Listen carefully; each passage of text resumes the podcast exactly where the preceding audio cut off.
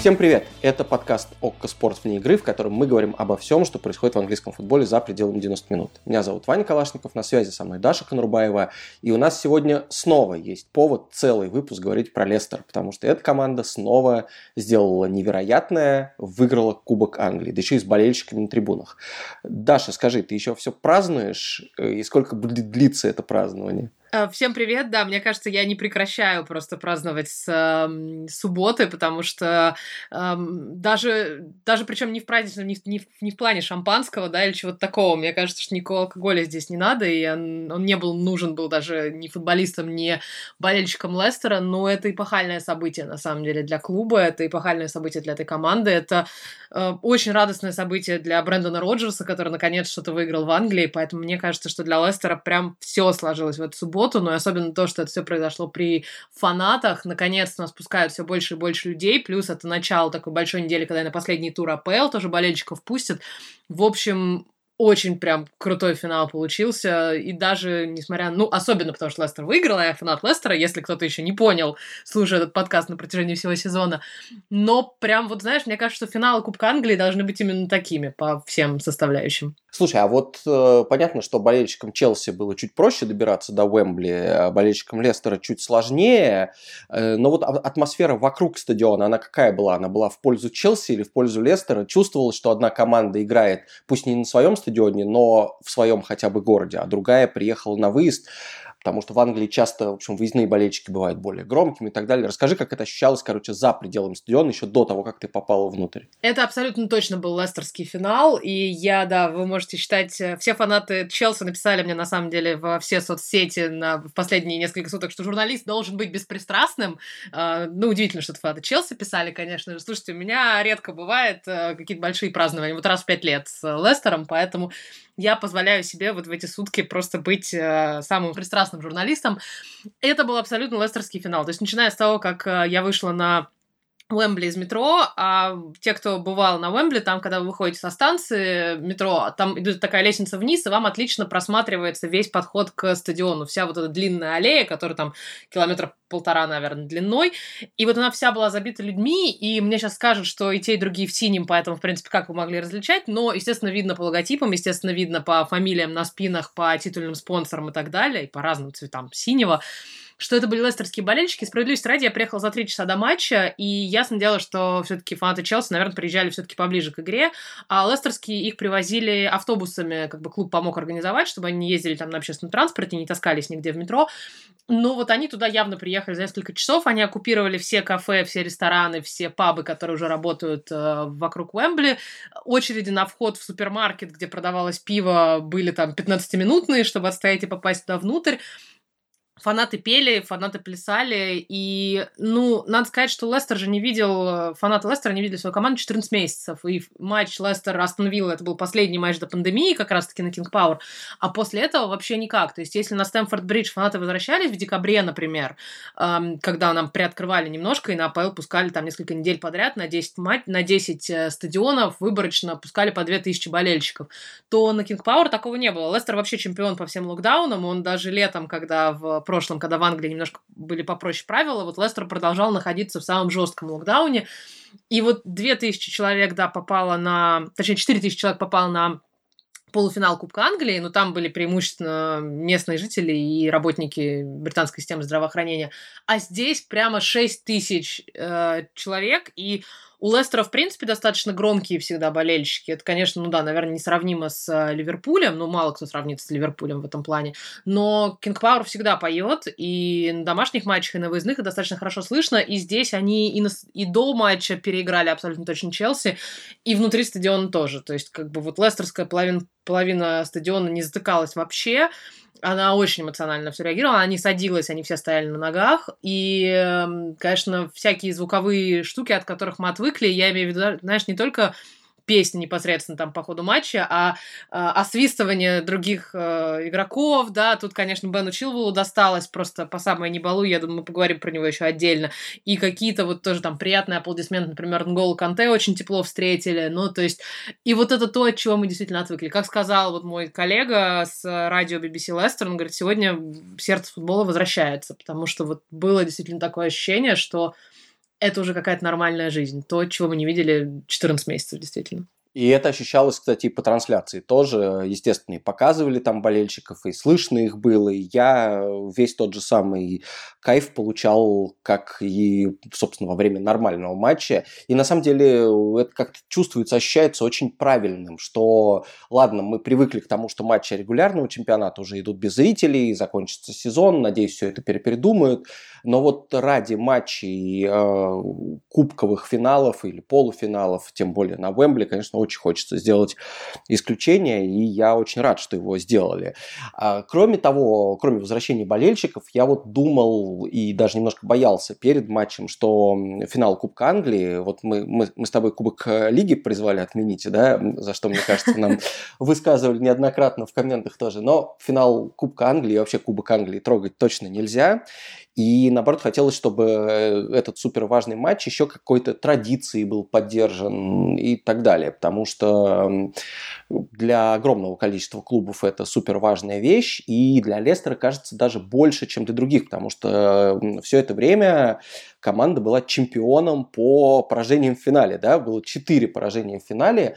И, ну, некоторые другие клубы проигрывали там чаще, но Лестер был без трофея. Чтобы был ноль в графе выигранных трофеев и 4 поражения, только, только с Лестером происходил. Для них ну, важнее всего, наверное, было вот этот вот кубок наконец-то выиграть. И к тому же, на самом деле, команде, которой Лестер был, давай скажем так, 6 лет назад, да, ей на самом деле реальнее выиграть Кубок Англии и мечтать о Кубке Англии даже в каком-то смысле, наверное, правильнее, чем победить в Премьер-лиге, где ну, такие гиганты и такие богатые, мощные клубы собрались, что должно произойти что-то невероятное, как в 2016 году, или Эм, вот, э, собственно, надеяться на победу в Кубке Англии было более реально. Ну так вот, и я ждал, да, какой-то традиции, свойственной именно для финалов Кубка Англии, дождался.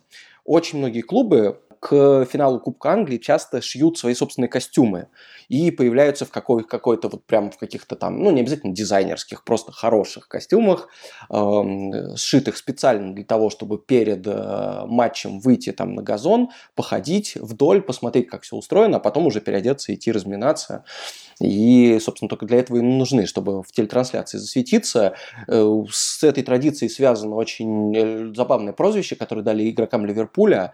Их называли Spice Boys за то, что они не только там встречались э, с поп-певицами, в том числе с одной, которая, которая пела в группе Spice Girls, это был Робби Фаулер и Эмма, Эмма Бантон, но они сшили себе, вернее, им шили на заказ бежевые, такие прям очень, э, скажем так, не типичного для футбола цвета костюмы от Армани, они в 96 году, вот, соответственно, все эти люди, Макманаман, э, Дэвид Джеймс, Робби Фаулер, ходили, Джейми Реднап э, перед камерами туда-сюда, выглядели очень-очень круто, а потом Манчестер Юнайтед принципиально матче их обыграл в 96 году, и с тех пор вот эта вот традиция щеголять, она стала такой немножко плохой приметой.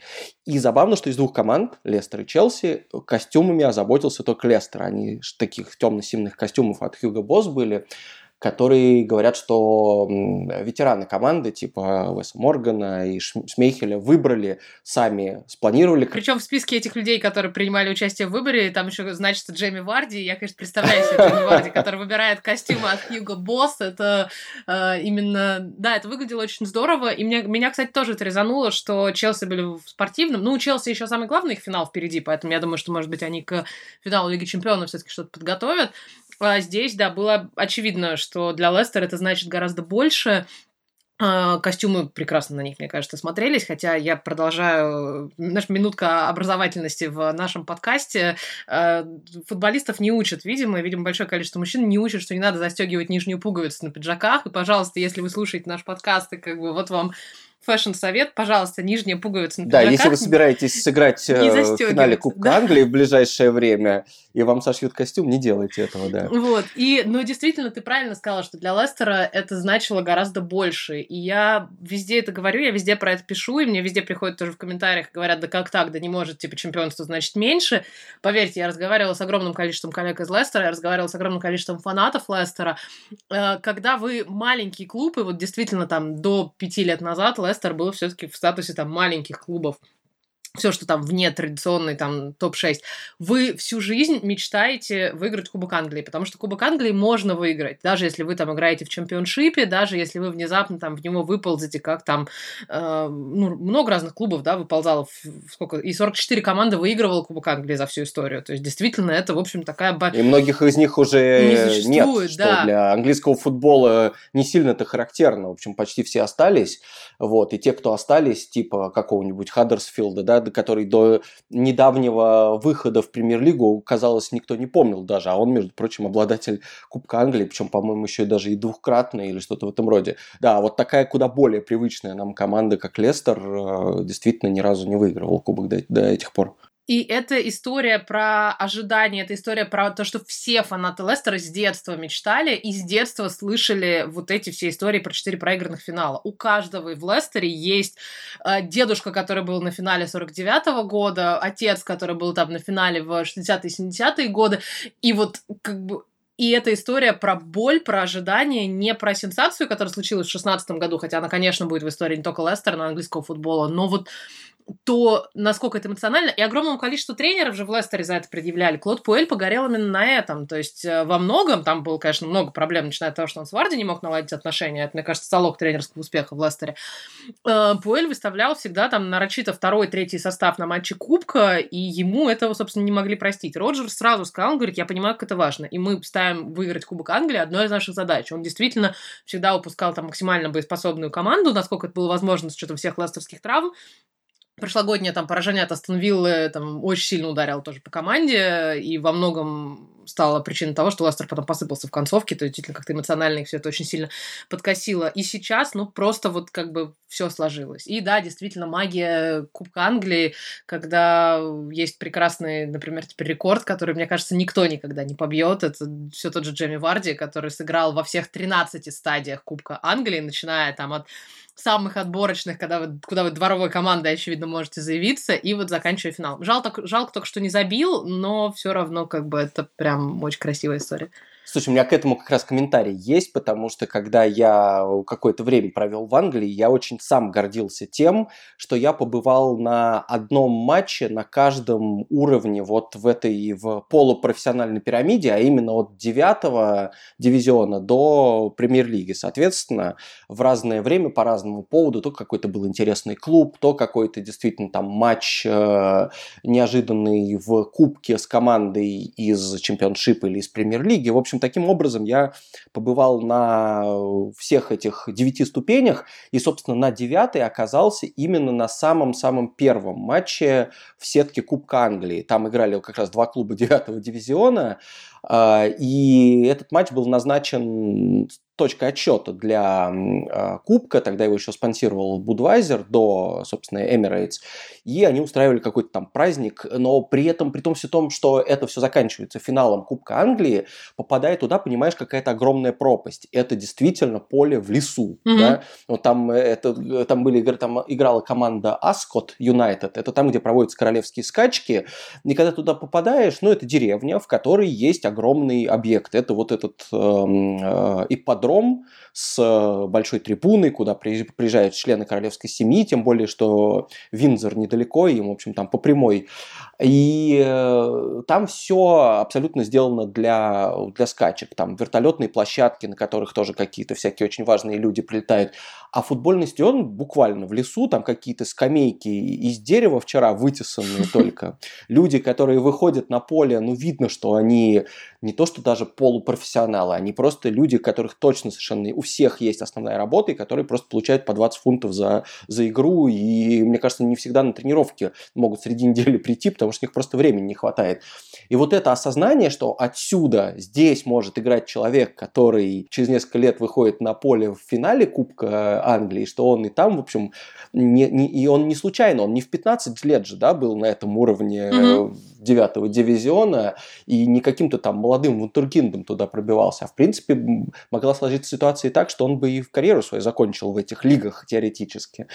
Вот. Но нет, это достижение действительно великое, я очень рад был, когда прочитал, как он отпраздновал э, победу, соответственно, как Варди отпраздновал победу в э, Кубке Англии, он, как и после чемпионства, спал с медалью на шее, а потом утром проснулся рано, чтобы успеть на Макзавтрак в Макдональдсе. Это, по-моему, просто королевская совершенно история и показывает, конечно, Джейми Варди во всей красе.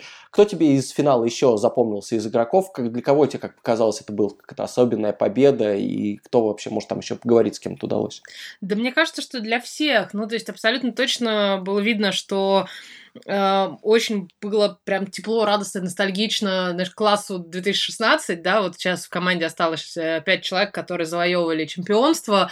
Э, это, собственно, Шмейхель, Морган, Албрайтон, Варди и Фукс, который не был в заявке, но был на матче. И они после игры с кубком прям так очень трогательно ходили в пятером, такие, знаешь, деды воевали, и вот типа один трофей, вот второй трофей, вот в Англии, в общем, уже почти все выиграли, только осталось, не знаю, Кубок Лиги действительно там выиграть, если его не отменят по нашим с тобой э, заявкам, то да, ну я думаю, что это, в общем, уже та мелочь, которая при наличии двух главных трофеев важна чуть меньше. И вот как-то у них все это прям тепло происходило. Эм, очень эмоционален был Мэдисон, он всегда достаточно как так ярко реагирует на все, а здесь прям он после матча в интервью говорил, что типа там, ну как, знаешь, это для всех английских, мне кажется, футболистов. То есть, может быть, легионеры это понимают не так сильно, ну, все английские футболисты с детства мечтали выиграть Кубок Англии, да, все английские мальчишки в самых разных концах, там, от Норвича до, э, уж не знаю, до Бристоля, да, вот все хотят выиграть Кубок Англии, это там мечта всей жизни, именно потому что она более-менее достижимая. То есть действительно понятно, что те, кто выигрывают там чемпионат Англии, АПЛ, это такой немножко закрытый клуб с другим, немножко другими возможностями. А вот сюда можно пробиться, и поэтому Мэдисон, конечно, там, в общем, чуть ли не рыдал, говорил, да, что это лучший день в его жизни, и как-то прям все это, да, было очень был достаточно спокойный был Роджерс, но он, конечно, там, да, попраздновал, пообнимался с своим тренерским штабом, его там покачали, в общем, чуть не уронили, мне кажется, в какой-то момент, ну, как всегда, в общем, бывает со, со всеми тренерами. Эм, да все радовались, на самом деле, и, но мне кажется, вот, что самая яркая краска этого финала, про который тоже очень много сейчас пишут, про который говорили здесь, особенно в Англии, в прямом эфире, там, комментаторы, это владелец, конечно же. То есть э, то, какие отношения у Лестера с владельцами и какие отношения были с Вишаем, погибшим три года назад, да, разбившимся в авиакатастрофе как раз возле King Power, и какие сейчас отношения с э, Топом, его сыном, который занял место отца везде и в бизнесе, в Таиланде, и, естественно, в э, клубе я не видела такого. Я говорю об этом не потому, что я болельщик Лестера, а потому что действительно, с учетом всего того, что мы видели и слышали в последние недели, со всеми этими суперлигами, со всеми этими протестами, которые вот вполне возможно мы будем обсуждать с тобой там на следующей неделе, потому что в АПЛ возвращаются болельщики, и у Юнайтед домашний матч, у Тоттенхэма домашний матч как бы со зрителями, и там, в общем, будет куча обструкций всяких владельцев со всем, что мы слышим, что владельцы не понимают э, не только требования болельщиков, но и требования там даже своих тренеров и игроков, на этом плане тот контраст и та ситуация, которая находится в Лестере, но ну, это просто выглядит, знаешь, другой планеты, что такой другой биологический вид, потому что э, понятное дело, что на любом бы матче присутствовали владельцы. Я не знаю, был ли Абрамович на Уэмбли, как бы, ну, он явно был кто-то из руководства Челси, естественно. Но понятное дело, что там, например, владельцы Ливерпуля выходили там с ними тоже праздновать, когда они взяли чемпионство в прошлом году, там на поле похлопали, пообнимались, пожали руки, но то, как э, Шмейхель вытащил топа же с, э, там, с кромки поля, и он притащил его внутрь, и ну вот это то, как празднуют внутри команды, внутри коллектива, да, то есть с ним все обнимались, его, ну его не подкидывали, потому что, ну, наверное, как-то владельца все-таки, да, большого там э, начальника миллиардной компании, как-то так, ну, все-таки есть немножечко история про субординацию, но ему дали кубок, ему как бы дали этот кубок там, значит, поднять для болельщиков и там пообниматься с этим кубком. Его очень тепло поздравляли. Более того, сегодня на пресс-конференции перед матчем, собственно, уже с Челси в АПЛ, Роджерс сказал, что после финала кубок отдали именно топу, и как бы он забрал его домой, и он, типа, спал с ним в первую ночь, и Роджерс в понедельник с утра сказал, говорит, я не знаю, когда оно вернет, наверное, вернет когда-нибудь, как бы, обратно в клуб, но, как бы, для нас это важно, потому что это была победа для владельцев в том числе, как бы, и в клубе очень тепло помнят Вишая, естественно, вся его семья, и более того, топ знает, всех э, футболистов, все их там семьи, все там, у кого что происходит. Эм, и у них был очень теплый тоже разговор, они стояли уже после, после, после сильного матча, то есть там, наверное, прошло уже минут 40 после финального свистка, и какие-то там самые яркие празднования закончились, но вот стояли, собственно, топ, Варди и Мэдисон, и Мэдисон потом в интервью сказал, говорит, что мы вспоминали, собственно, Куна Вишая, мы вспоминали его отца, говорит, мы шутили, что, наверное, типа Кун Вишай был сегодня на Варе, и что именно он там вот откуда-то с небес э, чертил эту линию офсайда, когда отменили гол Чилвелла, и это какая-то вот действительно та самая химия, которая просто сложилась. Это то, как клуб, наверное, должен развиваться, и действительно, ну, очень, очень много можно говорить о Лестере в позитивном ключе. Очень, опять, Лестер не идеальная команда, как бы, ну, то есть мы все видели Лестер в прошлом сезоне, да, когда там психологически они порушились и проиграли место топ-4. Я вполне понимаю, что Лестер может сделать это то же самое в чемпионате и в этом году. Лестер осталось два матча против Челси и Тоттенхэма, как бы вполне возможно, что они вылетят из э, четверки и не падут в Лигу чемпионов но то, как клуб строится, то, как клуб двигается, и то, как он вот простроен с самого низа до самого верха, включая руководство, включая владельцев, и что это не бизнес, ну, это бизнес, да, но это еще и человеческие отношения. Вот действительно, мне кажется, что то, что владелец, владелец был на матче, и что он тоже приехал после очень многих месяцев, когда он не мог приехать сюда из Таиланда, это для клуба было очень важно, это для команды было очень важно, и он, он же молодой тоже, он как бы, мне, ему там, мне кажется, где-то между 30 и 40 годами, я сейчас не буду врать, не вспомню сразу, но вот он плюс-минус там ровесник тех же самых там Шмейхеля, Варди и всех остальных. И как для него это было важно, потому что он знал, как сильно отец хотел выиграть как бы Кубок Англии для Лестера. И вот это действительно посвящали Вишаю вчера, ну, не вчера, в, собственно, субботу об этом говорили очень много.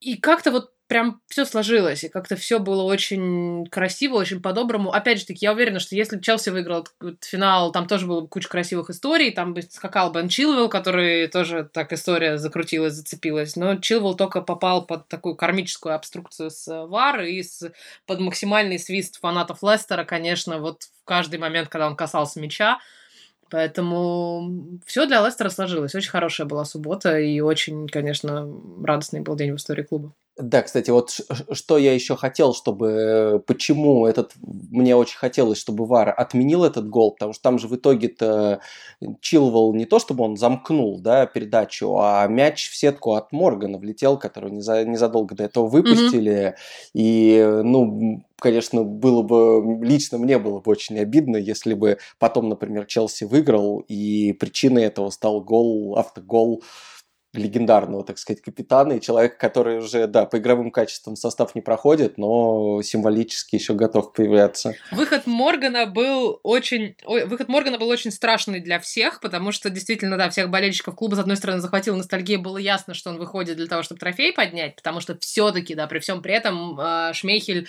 значится вице-капитаном в Лестере все еще. И, кстати, в итоге они трофей поднимали вместе, они поднимали да, вдвоем да, да. с Морганом. Но действительно все, с одной стороны, начали говорить, что, блин, когда вы выпускаете капитана в такой кондиции, надо выпускать его на 92-й, а не на 82-й.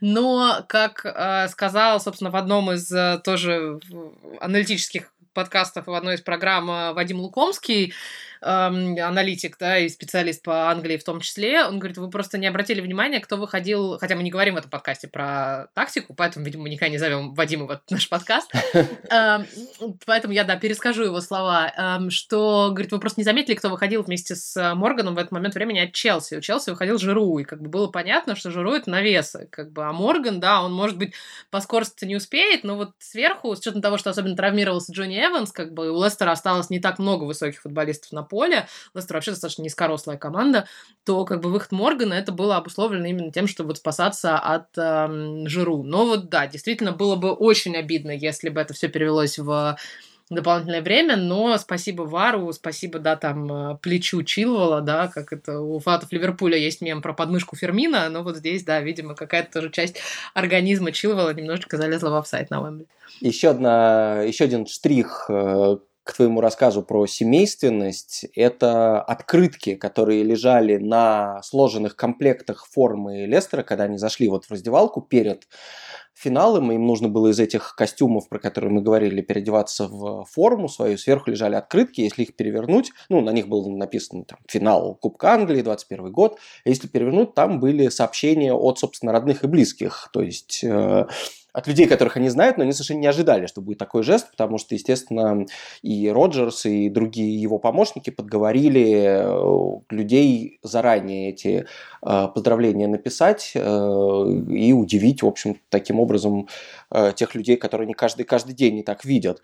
А, и, конечно, во всех таких историях всегда, ну, знаешь, наверняка и у Челси была бы такая же красивая история, я прям уверен, что-нибудь, какая-нибудь деталь в подготовке, какой-нибудь красивый жест, какая-нибудь мотивационная речь, которая помогла бы им потом переломить и выиграть. И такие истории ну, никогда не всплывают на поверхность, их никто не вспоминает, они забываются, но по крайней мере, хорошо, что в данном случае та история, которая у Лестера случилась, очень как-то их духу отвечает в этом смысле, а не то, что, например, кто-то в перерыве подрался в раздевалке, хотя, наверное, от Варди такого тоже можно было ждать. Вот, но все равно, не то, чтобы кто-то, один игрок другому морду набил, и потом они наконец-то завелись и и выиграли. Поэтому приятно, что Лестер не просто выиграл э, финал Кубка Англии, а выиграл его именно так. Давай перейдем к клубу, у которого отношения с болельщиками, видимо, складываются не так гладко, как у Лестера со своими. Это Манчестер Юнайтед, который со второго раза все-таки смог сыграть с Ливерпулем, но я так понимаю, что болельщики опять хотели помешать, ну, не, сколько клубу, конечно, но хотели показать, что они по-прежнему ненавидят глейзеров, хотят, чтобы владельцы убрались, и пытались сделать так, э, как, кстати, что они пытались сделать? Они пытались, чтобы матч не состоялся, чтобы никто не попал внутрь. Ты как человек, который во второй раз прорвался свой сквозь осадные эти ограждения. Расскажи, как там было на Олд в этот раз? Э, да, действительно, в прошлый четверг э, все-таки сыграли мы этот перенесенный матч. Эм, это было немножко, ну, такой, знаешь, дежавю, потому что болельщики начали собираться снова там за два часа до стартового свистка. Эм, их было существенно меньше, то есть если в первый заход там было порядка ну, говорят про цифры 10 тысяч, это, конечно, прям очень так оптимистично, но, в принципе, я вполне в это верю. То есть там где-то порядка 8 тысяч, наверное, вот то воскресенье, когда матч все-таки сорвался, там, там было сейчас в четверг несколько сотен человек, в основном тоже такие горячие головы, молодежь, э, э, прекрасные эти родители с детьми. Я не понимаю, что, честно сказать, как родители должно мотивировать вас привести своего там десятилетнего ребенка, чтобы он показывал разные пальцы и кричал матом э, в адрес каких-то виртуальных людей где-то в Америке.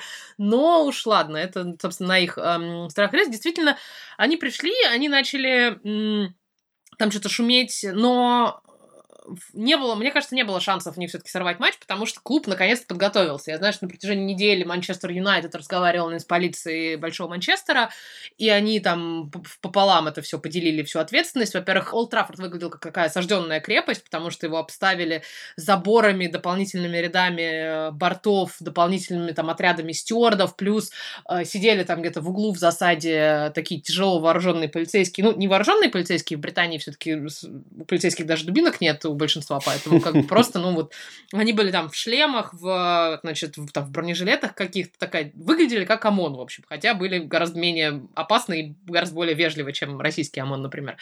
Вот, и в какой-то момент, да, этих болельщиков начали оттеснять, и, в принципе, ничего бы не... Э, то есть единственный такой самый яркий громкий момент, естественно, все эти фанаты, они там пришли с дымовыми шашками, они пришли с плакатами, это выглядело очень красиво все потом на фотографиях, что снова вот какая-то толпа недовольно размахивает желто-зелеными традиционными, значит, цветами Юнайтед и, значит, что-то там недовольно бурчит и говорит Глейзеры, уходите. Но эм, то, как подготовились клубы, действительно, там они провели целую спецоперацию. Во-первых, Юнайтед э, своих футболистов, они приезжали на личных машинах, они приехали за 6 часов до матча. И поэтому на Олд Траффорд ложи, вип-ложи переоборудовали под такие отельные номера, затащили туда кровати, дали футболистам там, собственно, поспать и отдохнуть. Выглядело, наверное, конечно, это очень странно. А Ливерпуль провел целую спецоперацию по отвлечению внимания. Они привезли три автобуса в Манчестер. Один из них такой прям красный, клубный, который разукрашенный, по нему видно, что, значит, ливерпульский. И отправили его куда-то там по улицам. Его, естественно, тут же заблокировали протестующие, думая, что сейчас вот они не дадут команде никуда проехать, но...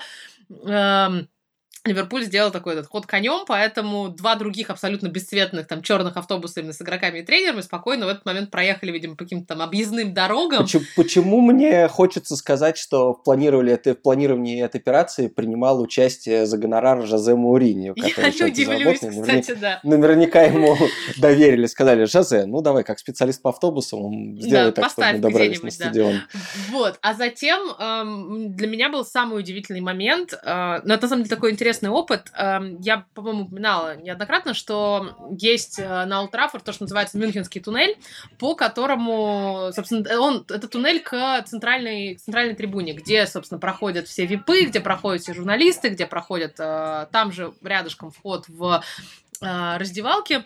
Э, вот, этот Мюнхенский туннель, э, его... Э, именно через него прорвались фанаты в то воскресенье, когда матч отменили первый раз, а здесь его прям так хорошо закрыли трехметровым забором, и якобы вроде как не должно ничего случиться ну, кто-то кинул туда бутылку или там несколько бутылок, и они в итоге долетели и разбились. Никто не пострадал, ни в какого там стюардессу не попало, но вот в определенный момент, где-то за час до матча, э, объявила полиция, что Мюнхенский туннель на локдауне, что поразило, конечно, породило огромное количество шуток от англичан, которые тут 8 месяцев сидели в локдаунах со словами «О нет, теперь в Мюнхенском туннеле нельзя обниматься, и там не работают пабы», э, но я просто увидела впервые, насколько, оказывается, стадионы готовы к такому формату, потому что всегда на стадионах есть эм, дв- два уровня дверей, то есть одна дверь, которая, собственно, одни ворота, которые пускают вас в подтрибунку, где вот все эти там э, бары, бургеры вы можете поесть, пиво попить, а вторая, как правило, дверь, она уже, это уже выход на трибуну, где непосредственно там вот вы сидите и смотрите футбол.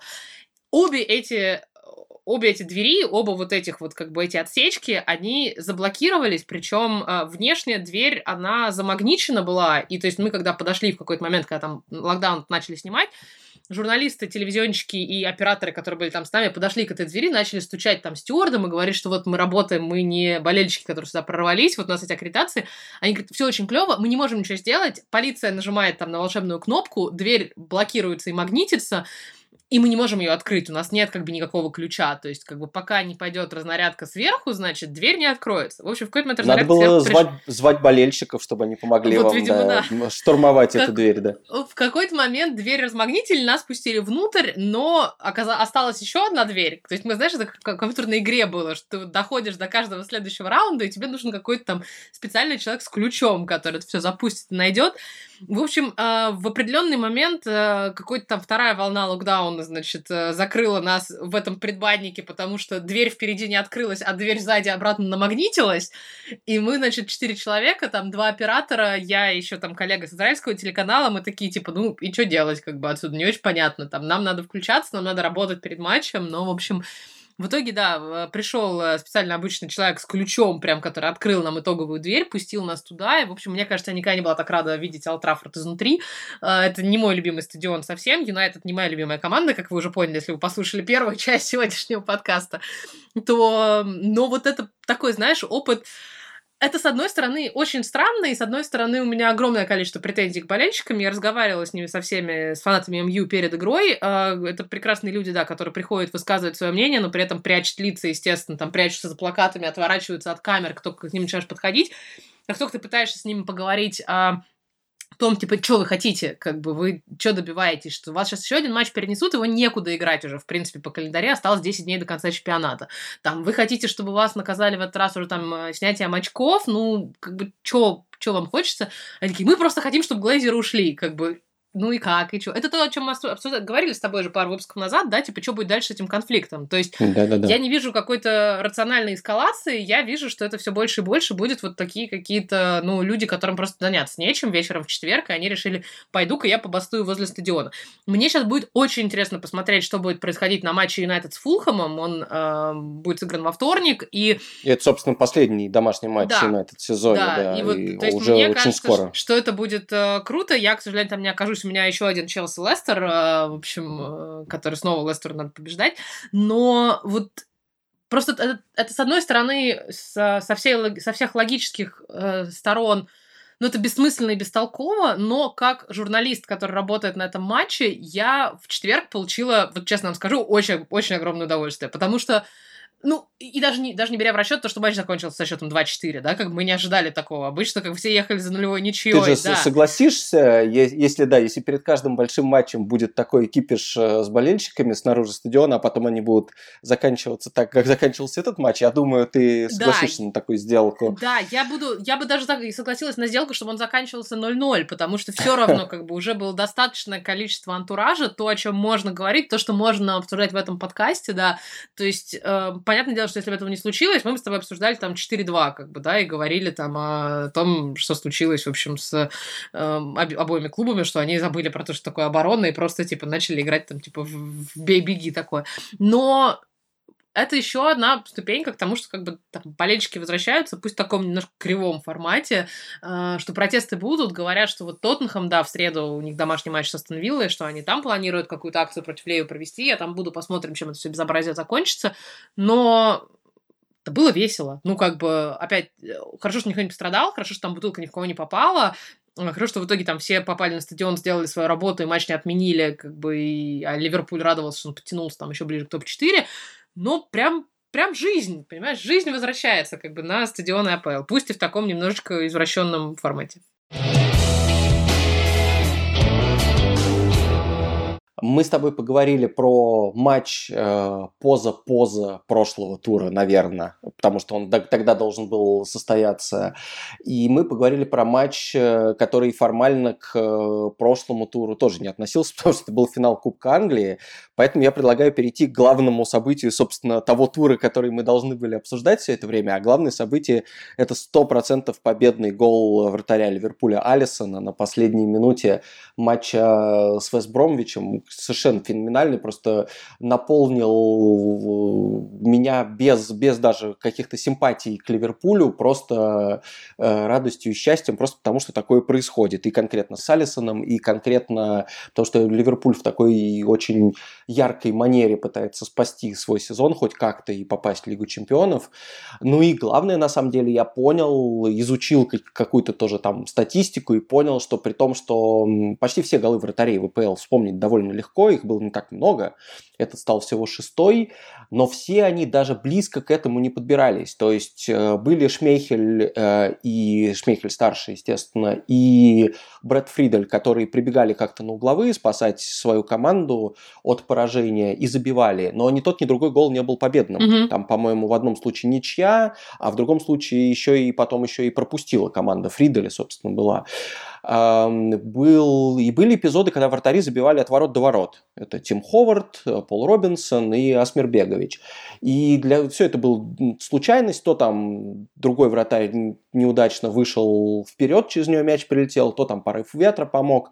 И тоже эти мячи, кроме одного, Робинсон, когда забивал, потом его команда выиграла, но опять-таки они не были ключевыми, они не были победными, они не были, ну, по большому счету, не оказали серьезного влияния на исход матча, а тут ну, просто настолько все идеально. Любой э, гол полевого игрока в такой ситуации был бы встречен невероятно. А тут в ситуации, когда у Ливерпуля э, весь сезон нету нормальных э, центральных защитников, когда, как я выяснил, последний гол с углового был забит в том самом матче с Кристал Пэласом 7-0, после которого они начали валиться. Mm-hmm. И его, значит, здесь, в отсутствие всех этих гигантов из центра обороны, прибегает э, э, Алисон, прыгает, завершает. Ну, не знаю, для меня это прям совершенно точно будет один из лучших моментов сезона э, по-любому. У тебя какие эмоции с этим связаны? Опять же таки, я вот тут я становлюсь беспристрастным журналистом и переключаю внутренний рубильник, потому что, да, Ливерпуль э, вполне вероятно именно, что Лестер они выкинут из топ-4, если они все-таки вылезут в заветную зону Лиги Чемпионов. Э, мне очень симпатичен Алисон, как, в общем, и человек-футболист он э, как вот действительно производит впечатление, знаешь, со стороны такого очень глубокого человека. Он очень глубоко религиозный при этом же, при всем. Он там покрестил половину Ливерпуля, в общем, всех бразильцев своих э, в каком-то там бассейне на тренировочной базе, судя по всему.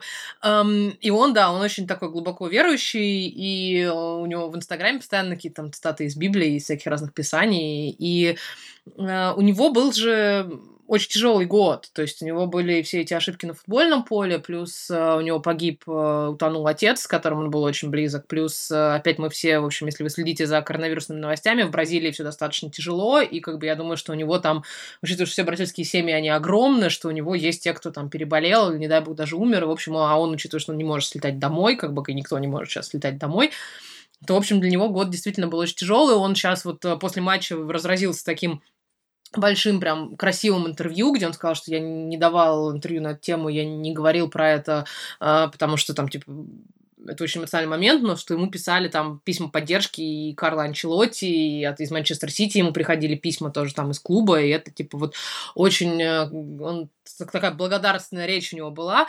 А, это клевая история. Это вот прям очень... Э, ты знаешь, год такой. Вот я все говорю, да, что в этом сезоне заканчивается много каких-то серий, бьют какие-то рекорды, да, что там э, все эти истории про то, что там прерываются, да, там. Я все почему-то вспоминаю в этом контексте, что Арсенал впервые за 14 лет э, выиграл на Олд но это, видимо, единственное, чем отметится сезон Арсенала, чтобы как-то хоть это, да, обозначить этот год. Ну вот много каких-то таких красивых историй при преодолении в том числе. И Ливерпуль, которого действительно был тяжелый как бы, период жизни клуба, да, э, и этот сезон очень тяжелый. Ну, я не знаю, чем все это закончится, правда. То есть, как бы, это вполне возможно, что это сейчас даст им такой заряд, да, что они разгромят еще там две оставшиеся команды, с которыми еще играть, выйдут в Лигу Чемпионов, а учитывая, что, да, Челси играет с Лестером между собой, ну, это, да, они так или иначе потеряют очки, здесь Ливерпуль просто надо воспользоваться своим моментом. А, вполне возможно, что это просто, да, станет такой яркой, яркой штукой, а затем они проиграют, э, по-моему, с Берли они играют, да, в следующем сезоне, в следующем, в среду они играют с Берли, и зная Берли и нашу любовь к нему в этом подкасте, я вообще не удивлюсь, если, да, как бы это закончится какой-нибудь нулевой ничьей, да, или еще, тем более, если Берли выиграет. В общем, э, очень красиво. Слушай, голы на 94-й минуте всегда эмоциональны. Если всегда я смотрю на вратарей, которые прибегают в этот момент времени, не делают там ничего, и это как бы, ну, наконец-то это все прервано, и да, да еще и гол хороший получился. Как бы, ну, то есть так пробить надо было. Гол По-моему, по-моему сегодня Питер Крауч в Твиттере с утра написал, он говорит, что я не уверен, что я так забил, как бы, ну, то есть при том, что... А я видел, что Атлетик выпустил материал с Робби Фаулером, ну, собственно, легендой бомбардиром Ливерпуля, Ливерпуля, который там подробно э, расписал каждый момент, как он выпрыгнул, как он оттолкнулся, как он там ушел от защитника. Ну, вернее, защитники его не опекали, потому что не думали, что он такой способен. И действительно говорит, что это ну просто идеальное совершенно исполнение. Понятно, что вряд ли он тренировал, готовился к этому, но сложилось так, как сложилось. Мне очень интересно, действительно, тренира... тренирует ли это вратари, ну, как бы в какой-то там постоянной, непостоянной ситуации. Или, возможно, да, как... Э, ну, там у Сити была история, что когда они говорили, давайте уже Эдисон будет бить пенальти, да, возможно, возможно это там тренировалось каким-то образом. Э, я думаю, что, может быть, там перед финалом Кубка Англии там те же самые вратари, Кепа и Шмейхель тренировали не только отбивать, но и бить пенальти, потому что там с этим в этом плане никогда не угадаешь, как долго это продлится. Но вот игру головой вратарям тренировать, ну, это прям очень круто. Мне, кстати, еще интересно, насколько рефлексы в этом плане работают. Я всегда думаю, когда вратарь прибегает в чужую штрафную, у него рефлекторно, он может там начать руками пытаться играть, потому что, как бы, ну что, ворота рядом, я могу играть здесь руками. И, и в какой момент ты должен, как бы, как сильно ты должен концентрироваться, чтобы выключить вот эту внутреннюю какую-то а, свое стремление, рефлекс, который годами просто тренировались. Но за Алиса, ну, правда, очень радостно. У Ливерпуля проблемы с нападающими в этом сезоне, проблемы с реализацией. Если, как бы, ну, вот, знаешь, как Гвардиола перепридумал свою команду, чтобы они играли без нападающих, ну, вот как тут у Клопа так случилось, что у него, да, вратарь начал забивать решающие голы, пока там Фермино, Мане и Салах непонятно чем вообще занимаются. Да, тренер э, вратарей Ливерпуля сказал, что это он э, погнал Алисона вперед, вот, вернее, тот на него посмотрел, так как бы спрашивая, можно ли ему подключиться на последней минуте, тот его отправил, но не говорил, конечно, конечно, что они каким-то образом это тренировали, поэтому я думаю, что Алисон тут поступил просто как должен поступить вратарь в, во время того, когда угловой около его ворот, просто, но выпрыгнуть, да, действительно, и, и, и э, заставить себя держать руки внизу и попробовать попасть по мячу головой. Это круто, что у него получилось. Впереди нас ждут два тура, два последних тура премьер-лиги, они пройдут на неделе, и поэтому мы в следующий раз вернемся уже, как бы подводя итоги, наверное, премьер-лиги на следующей неделе. А, ну и это будет не последний подкаст в этом сезоне. Еще у нас и Лига чемпионов впереди, где два английских клуба. Так что Пока не прощаемся, готовим сюрпризы на последние выпуски. Слушайте нас по-прежнему каждую неделю на всех платформах, где вы слушаете подкасты. Пишите комментарии на YouTube и, главное, досматривайте сезон, развязки сезона на ОКО Спорт по годовой подписке или залетайте по акции 7 дней за 1 рубль для новых пользователей. Здесь были Ваня Калашников, Даша Конурбаева, Лестер, обладатель Кубка Англии. Пока-пока. Уху, счастливо!